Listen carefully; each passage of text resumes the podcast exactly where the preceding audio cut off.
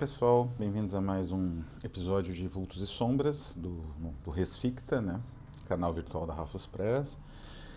E depois de um certo hiato, né, é, por conta de uma série de trabalhos, inclusive da própria editora, estou é, trabalhando, por exemplo, no Fantasmagoria, né, fazendo as cenas já, editando as cenas. Né. Breve teremos nossa áudio narrativa pronta. Mas outros trabalhos também, né, encavalou tudo e não pude fazer vídeos com muita frequência.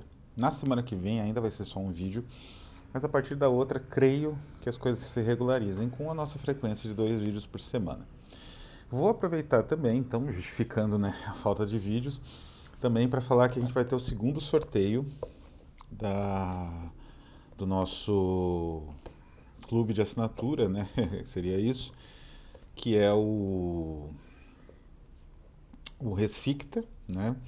É um clube de assinatura onde os clientes têm desconto e tem sorteios, né? Esse aqui vai ser para todos os membros, não importa o nível, né? Vai tá, vou estar tá sorteando aqui este livro aqui, o Snuggle Satyricon, Brian Stableford, talvez tenhamos traduções dele ano que vem, né? Vai, vai ser um material bilíngue, né? Eu traduzo do francês, ele traduz para o inglês, traduz para o português. Mas aqui ele faz um satírico, porque como vocês sabem, um satírico não tem sátiros, né? A obra do Petrone. Então ele resolve corrigir isso fazendo uma coletânea muito boa, né? É uma coletânea onde temos Anatole France, Léon Cladel, não Claudel, né? Cladel, Remy de Gourmont, Albert Samin, Catherine Mendet, é, enfim, uma série aqui, Maurice Leblanc, né? Uma série de autores importantes franceses o Júlio Dafor é o último. Né? Então vai ser sorteado para todos os assinantes do canal. Hoje o Vultos e Sombras é sobre uma série de TV. É a primeira vez que a gente aborda uma série de TV. Né? Eu tô para ver alguns filmes, uh, inclusive o novo filme do filho do Costa Gravas, né, que é a Tenea. Mas não tive tempo ainda, então vou falar de uma série que eu consegui acompanhar também a muito custo, chamada Silo. Essa série está disponível na Apple TV, é um sucesso lá, inclusive, né? Apple TV é, é, é, é um canal bastante bastante reconhecido pela qualidade das séries, né? Eles têm já, uh, por exemplo, tiveram a Servant, né? Que é uma série com que eu recomendo bastante, é uma série mais de terror psicológico, terror um pouco até metafísico, né? Religioso. Teve quatro temporadas, e é produzida pelo M. Night Shyamalan. É muito boa série. E tem outras séries boas, alguns filmes bons, ganhou Oscar já, né? É, e a Silo é dessa, é dessa leva dos últimos anos de séries boas da Apple. Né? É um catálogo pequeno, mas bom. Né? Como eu uso produtos da empresa, vem a assinatura quase que automaticamente. Né? Então, para poder ter o iCloud e outras coisas da nuvem. Né? Bom, é, o que, que essa série tem em si Aparentemente, assim, bom, inicialmente a gente pode falar de aspectos técnicos que são impecáveis, tem um design de produção é, peculiaríssimo, muito bem, bem bolado, né, muito bem estruturado.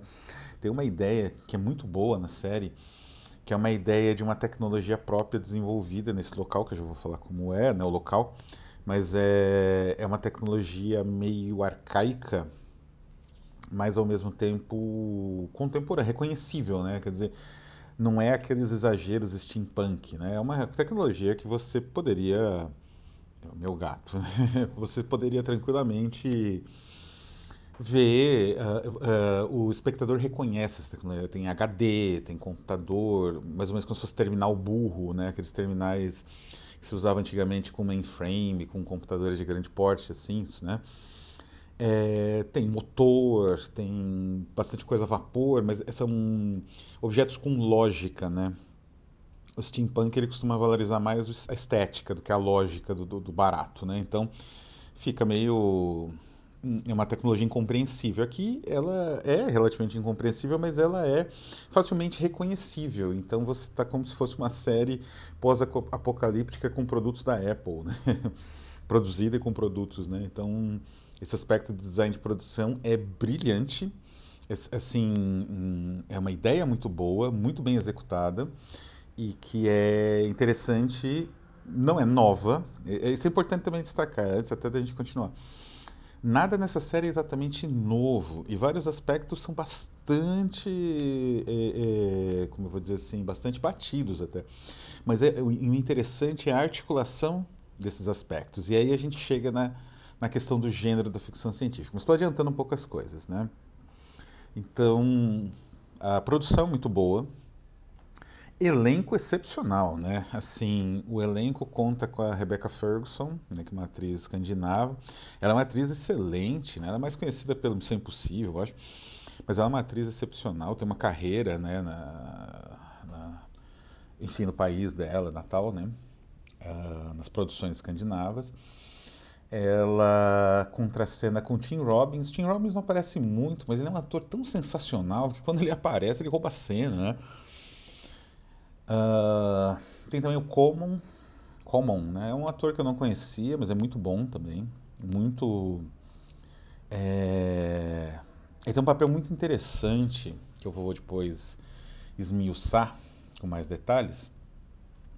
Mas ele tem uma função interessante, ele foge do padrão esperado nessa função, digamos assim, né? E outros personagens também, todos muito bons. A estrutura é muito peculiar, também já vou comentar isso, a estrutura narrativa. Então é uma série com muitas qualidades, mas como eu falei, originalidade não é uma delas. Aparentemente baseada numa série de livros, que obviamente não li, não sei se devo ler algum dia, eu creio que não. Mas, enfim, fica a informação, né? Tem uma série de livros que inspirou a série. E como é que é o silo? Eu vou tentar. A, as minhas reflexões são gerais. Né? Eu não vou falar da trama em si. A trama tem uma série de reviravoltas. Tem pelo menos uma grande reviravolta no segundo capítulo, uma grande reviravolta no terceiro capítulo, depois uma grande reviravolta lá pelo sexto capítulo e a reviravolta final no, no último capítulo, né? Então ele é uma série, é uma série, a Silo é uma série com bastante reviravolta. Então é bom assistir com calma, né? Para ir pegando esses, uh, esses detalhes né, da trama quando acontecem as reviravoltas. Né? O meu gato vai pular, vai, vai, vai pula, pula, pula. Bom, como que é a história? Nessa história, a humanidade vive anos no futuro, não fica muito claro quanto tempo, como eu falei, certas coisas são reconhecíveis, eles têm tecnologias humanas, motores, escada, estruturas, né? Moram em casas que são casas com porta, né? Só que eles moram num subterrâneo, esse é o tal silo. É um silo subterrâneo com não sei quantos andares, onde viveriam 10 mil pessoas. Essas pessoas viveriam então nesse ambiente, não veriam a luz do sol, e elas não, nunca poderiam sair né? Porque aparentemente do lado de fora está tudo destruído e tóxico, né? E o que que acontece? Nesse lado de fora, digamos assim, eles também não têm acesso nenhum, né? Não tem janela, né? O que eles têm é uma câmera que fica na parte de cima do silo, como se fosse uma espécie de casa-mata, de alguma coisa assim. E essa câmera capta, né, o que tem do lado de fora e retransmite para monitores em cada andar essas, as pessoas ficam ali assistindo, né? Uh, aquilo de fundo, né? Como se fosse uma janela, mas não é, é um monitor. É meio como, aliás, como o Apple Vision, né? Que parece que você vê o olho da pessoa, mas não é, aquilo é uma tela. A pessoa está tá totalmente tapada, assim, né? A parte do, do rosto. E, bom, a vida vai se desenvolvendo. Aí começam os clichês, né? Como é uma estrutura subterrânea e assim é, descendente, né, começa nos primeiros andares vai descendo, a estrutura social reproduz um pouco isso. Então as pessoas que moram nos andares mais altos são as pessoas da classe dominante, as pessoas mais ricas e que têm mais condições ali dentro da sociedade. E as pessoas mais, quanto mais subterrâneo, mais pobres, né? Esse é um clichê clássico, é um clichê antiquíssimo, assim, de ficção científica. Eu acho que quem primeiro desenvolveu foi justamente o H.G. Wells. Quem primeiro desenvolveu foi o H.G. Wells. E ele, é, inclusive, acho que no Dorminhoco, que eu traduzi, né? Essa sociedade, então, baseada em uma estrutura, ah, tem no Metrópolis também, embora nesses, nesses livros a, a a estrutura social não seja assim não seja tão óbvia, foge um pouco do óbvio, não é ascendente, ela é uma estrutura como de uma cidade mesmo, só que uma cidade diferente, né? É uma estrutura de periferia-centro, centro-periférica. É ali mais ou menos que se desenvolve. Então tem essa ideia né, de uma sociedade que é estruturada em castas, em camadas diferentes. Entende? E o que, que acontece? É, as pessoas elas têm uma vida relativamente tranquila. Cada um ocupa uma função diferente, como se fosse um imenso formigueiro humano, mas elas vivem tranquilas, vamos dizer assim. Aparentemente não existe pobreza, pelo menos, como eu falei, existe uma divisão, uma divisão por castas, mas essa divisão por castas estanca a pobreza, né? As pessoas menos especializadas e tal ficam no subterrâneo em trabalhos subalternos, não são os líderes das equipes, né? E as pessoas mais ricas ficam em cima, só que assim, aparentemente também não falta comida, tem uma parte agrícola do silo, que é o meio, uma, uma meiota ali. E isso é, é a oportunidade para construir um universo muito próprio que eles constroem muito rápido e muito bem. Né? A, a, construção de mundo é muito eficaz nesse filme e só com que, como eu falei, eles só trabalham com aquilo que a gente já compreende. Porque é uma sociedade como a nossa, só que mais ou menos adaptada a uma realidade de emergência. Então não podemos sair na, na atmosfera, na, no ar livre, vamos reproduzir alguns dos nossos sistemas que funcionam, ou não, se na medida possível funcionam, numa sociedade verticalizada no subterrâneo. É... Um outro aspecto bastante interessante é que. É, então não existe pobreza, né? E assim, o, uh, existem alguns crimes, tem um xerife que não manda muita coisa, a gente já vai falar sobre isso também, sobre as autoridades do Silo, tem algumas autoridades, né? Elas são aparentemente eleitas, inclusive, a administradora, que é a prefeita, né? Ela é eleita. Mas, é, então existem alguns crimes né, que são cometidos dentro do Sila, mas aparentemente nada tão grave. O único crime, crime realmente grave é você querer deixar o Silo. Aí isso tem um ritual, não é? E esse ritual implica. Acontece logo no primeiro episódio, né? Mas não vou me adentrar muito em como que é esse ritual, que acho que muita gente não deve ter visto, muita gente não deve ter visto. Mas é muito interessante a maneira como esse ritual, ah, digamos assim, congrega a sociedade. É uma sociedade muito, digamos assim, que vive numa situação é, quase militarizada. Né? O cotidiano é militarizado de uma tal forma que eles não sentem muita falta de muita coisa. Né? Como eu falei, existem pequenos crimes, contrabando aqui, uma coisinha ali, mas não existem punições tão graves, né? não existem campos de concentração, presídios enormes, a prisão parece vazia, a prisão da chefatura lá do, do xerife, né? E é uma meia dúzia de xerifes também, um por andar, dois por andar no mar. Então, assim, não é. A segurança. Existe uma outra organização de segurança, que é a judicial, né? Que é uma espécie de estrutura jurídica autônoma, é, que, que, meio que coordena e fiscaliza as outras estruturas, mas essa não é muito. Elas têm um efetivo, né? Mas a gente vai ver que esse efetivo não funciona. É interessante isso, aliás, né? Esse é um dos pontos altos, aliás, da trama. Mas então tem esse ritual, e é um ritual de execução muito peculiar, e esse ritual de execução congrega as pessoas, não é? De uma forma muito singular, porque as pessoas ficam torcendo para algo acontecer. Lembra muito né? Eu estudei muitos anos a Inquisição nos países ibéricos, né? especialmente Espanha e Portugal. Os dois, né? É, quando viraram só, né? a União Ibérica. E a Inquisição, eles tinham uma estrutura dramática. Quer dizer, desde o momento que o cidadão era, digamos assim, condenado à fogueira, começava um drama que era justamente se ele seria queimado vivo ou queimado morto, né? Como que é isso? Ele seria queimado de qualquer forma, está condenado.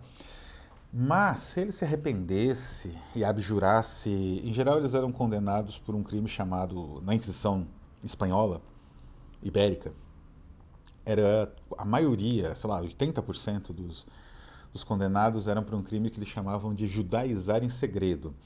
Eles eram judeus convertidos à força, quer dizer, os antepassados deles, né, os avós, tal, essas pessoas.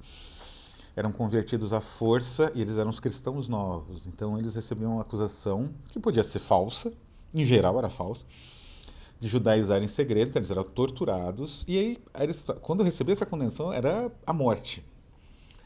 Mas, se eles se arrependessem abrissem mão da fé mosaica, né, eles poderiam ser estrangulados antes de serem queimados. Então, eles não seriam queimados vivos. Né? E isso era uma disputa, e as pessoas acompanhavam isso como uma torcida. Né? Será que ele vai se arrepender? Será que ele não vai? É mais ou menos isso que acontece aqui no Silo. É, mas eu comentei que a estrutura narrativa ela tem uma série de clichês, e tem. Né? Como eu acabei de falar, por exemplo, dessa divisão em níveis. E isso vem um pouco da própria ficção científica. Né? Os gêneros temáticos, né? os gêneros narrativos derivados assim de um conjunto de temas, um conjunto de lugares comuns, né? que são o terror, o policial, a ficção científica, eles eh, surgiram de uma série de narrativas, algumas populares, inclusive, outras alguns gêneros únicos, por exemplo, é muito pouco estudado, no caso do terror, a influência dos anuários e calendários de execuções e penas das prisões, por exemplo, na Inglaterra. Isso era muito moda. Era uma literatura tétrica, né? foi publicada pela, pela La Felgueira, né? uma tradução, por exemplo. E tem uma certa influência nesse fascínio pelo terror, até pelo true crime hoje, né? Mas é pouquíssimo estudar. As pessoas estudam é, determinação de gênero como se a literatura fosse uma flor, né? Uma taxonomia ou sei lá uma lagartixa. Essa lagartixa difere da outra lagartixa, por isso. Então é difícil fazer uma análise arqueológica da literatura, que é em geral o que mais me interessa. Uh, e a ficção científica, ela tem uma série de literaturas, digamos assim, de gêneros na base dela. Da literatura de viagem, né, como do Marco Polo, por exemplo, uh, ou do Preste João, que é uma, literatura, é, é uma obra muito importante de, de viagens fantásticas, né, do século ali, do, do finalzinho da Idade Média, século XVI, século XV. É, também por panfletos científicos que tinham função quase alegórica, né? Até o Kepler escreveu sobre colonização da Lua, né? Era uma coisa muito comum, né? Alguns cientistas escreviam esses panfletos alegóricos e eles tinham máquinas, tinha uma série de elementos de ficção científica, pouquíssimo estudado, né? Esse material. Quem ainda estuda de vez em quando são epistemólogos, historiadores, mas não é, é, críticos literários, infelizmente. E no século XIX, esse material começou a se afunilar nos romances científicos e nas ficções imaginativas e fantásticas relacionadas com a ciência. Tem grandes autores como Fitz James O'Brien, o próprio Robert Louis Stevenson, né? Eles trabalhavam dentro desse universo, né, fantástico, mas muito peculiar, muito próprio, né?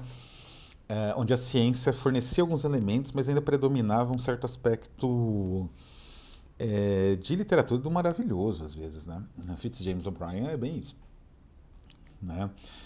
E aí esse, esse material, graças ao impulso final né, de autores como Wells e Gilles Verne, mas tinha outros também, não eram só eles, tinham outros, né? É que esses autores são titãs, né? O Wells ele previu, na verdade, ele influenciou o Leo Szilard na concepção da bomba atômica, bomba por fissão, né? Foi o Wells que escreveu sobre isso no início do século XX, 1905, 1908. É, então, a ficção científica ela carrega uma cauda de, digamos assim, poderia ser. E às vezes essa cauda explode, né? Quer dizer, quando você tem a New Wave dos anos 60, autores como Kobuab, a ficção científica do leste europeu e da Rússia, ou melhor, da União Soviética, isso explodiu a ficção científica tradicional, felizmente. Mas ainda continua, né? Ela continua carregando aquilo em geral e vai se renovando, às vezes com foco mais em distopia, às vezes em tecnologia, e assim vai. E o que, que o Silo faz nesse sentido, né? Inclusive uma obra que eu vou brevemente fazer um, uma resenha é esta aqui, um dos melhores, um dos cinco, um dos cinco melhores livros que eu li esse ano já, tranquilamente, e um dos cinco melhores livros do ano, né? Recomendo muito. Adquiram O Homem de Cristal, da Sol Negro.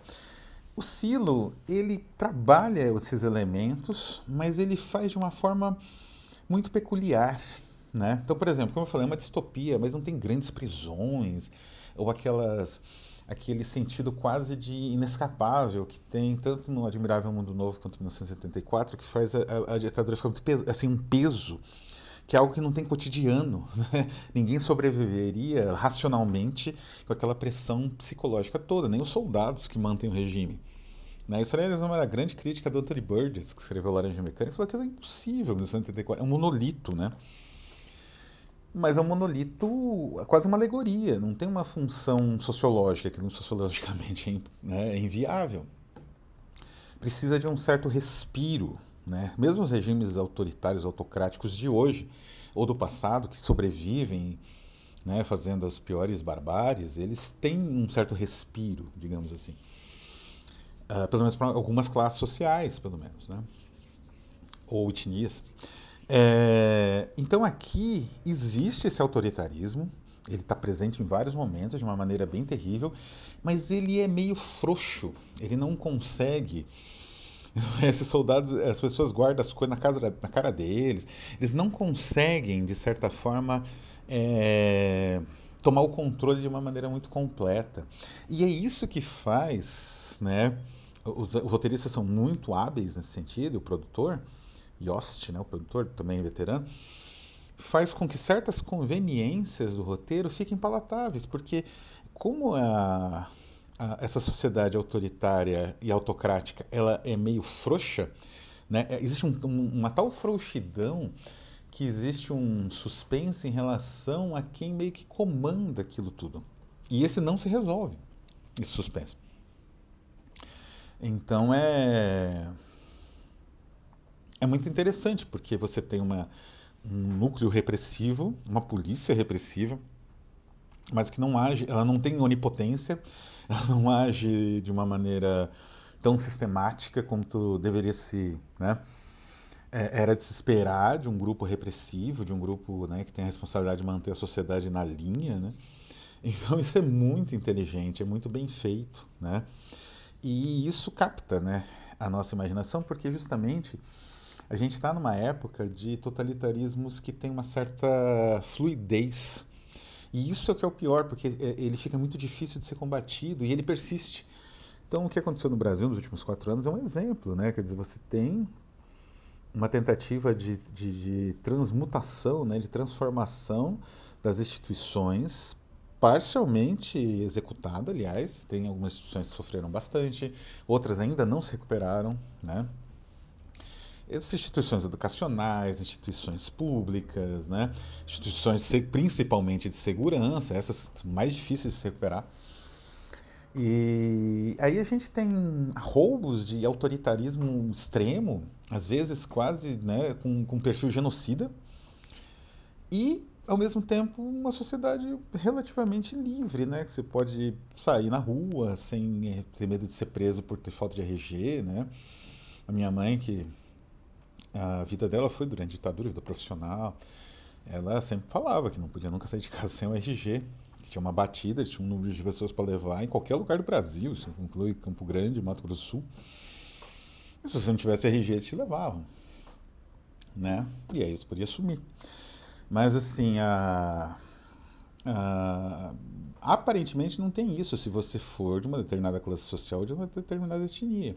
Então, assim, esse tipo de autoritarismo frouxo mais presente, quer dizer, tem pessoas presas, tem pessoas executadas, tem é, lares destruídos, tem intriga né, que, que, esses autoritários fazem, jogar um contra o outro, isso existe, mas não é meio sutil, né? Ou melhor, é, a, essa imposição ela não é irreal ela é dentro daquele universo, como seria mesmo. Não tem muita gente morando ali, são 10 mil só. Não tem muitos guardas, então muita coisa passa batido. Não é? Outras nem tanto. Aquelas que não passam, eles têm mais. Né, eles vão com mais afinco, com mais fúria. Então, assim, é, é uma série que tem aspectos muito, muito que dialogam muito com a nossa realidade atual e que, digamos assim, concretizam a distopia, materializam a distopia, porque realmente a distopia ela está se aproximando de ser uma forma de sobrevivência num planeta. Né? As temperaturas estão aumentando, então, sei lá, daqui uns 20, 30 anos vai ser muito difícil sobreviver, vai ter poucos recursos, pouca água. Com certeza isso vai ser uma desculpa para governos autoritários se imporem. E vamos ter sociedades parecidas com o Silo. Na realidade. Então, de certa forma, é interessante isso, porque é um. É um, é um a, a proposta ficcional ela tem um impacto porque ela dialoga muito com a nossa proposta, a nossa história, a nossa existência mesmo. Então, é uma série muito peculiar. E assim, essa estrutura geral vem ainda com alguns elementos muito próprios internos. Né? Eles têm uma, uma transição interessante, né? que eu conversei muito com o Fábio Wack, nosso grande tradutor e autor aqui da Rafos, né? que estão lançando A Suspensão, é o romance dele. É uma narrativa né, que é dele, mais ou menos curta. E a gente sempre comentava como nessa série você tem um aspecto muito interessante que é a transmutação do Whodunit, né? Quer dizer, quem fez isso, né? Que é o base de, do romance investigativo de qualquer tipo. Né? Isso é uma estrutura geral, não está só no policial, está no terror, está no ficção científica. Em geral, a ficção científica pega bastante de Whodunit e transforma em what is it, né? Quer dizer, o que está acontecendo, o que, que tem, a gente tem aqui ao nosso redor. E ele faz de uma maneira, ao mesmo tempo, bem ousada e bem elegante isso, essa transição, os produtores roteiristas. Então é uma aula de roteiro, é uma aula de como você aproveitar clichês, é uma aula né, é, desse ponto de vista. Quem se interessa né, pela arte do roteiro, como é o meu caso, é um prato cheio. Né? Tem diálogos afiadíssimos, atores são excepcionais. É uma excelente série. Não é essa coisa mais genial do mundo, nem inovadora em si, mas é uma série muito interessante que dialoga com algumas questões históricas que estão cada vez mais uh, prementes, né? estão cada vez mais no nosso cotidiano mesmo, e que realmente a gente precisa refletir e a ficção ajuda bastante nesse ponto. Então é isso, vou ficando por aqui. Semana que vem temos o sorteio. Um abraço a todos e até a próxima.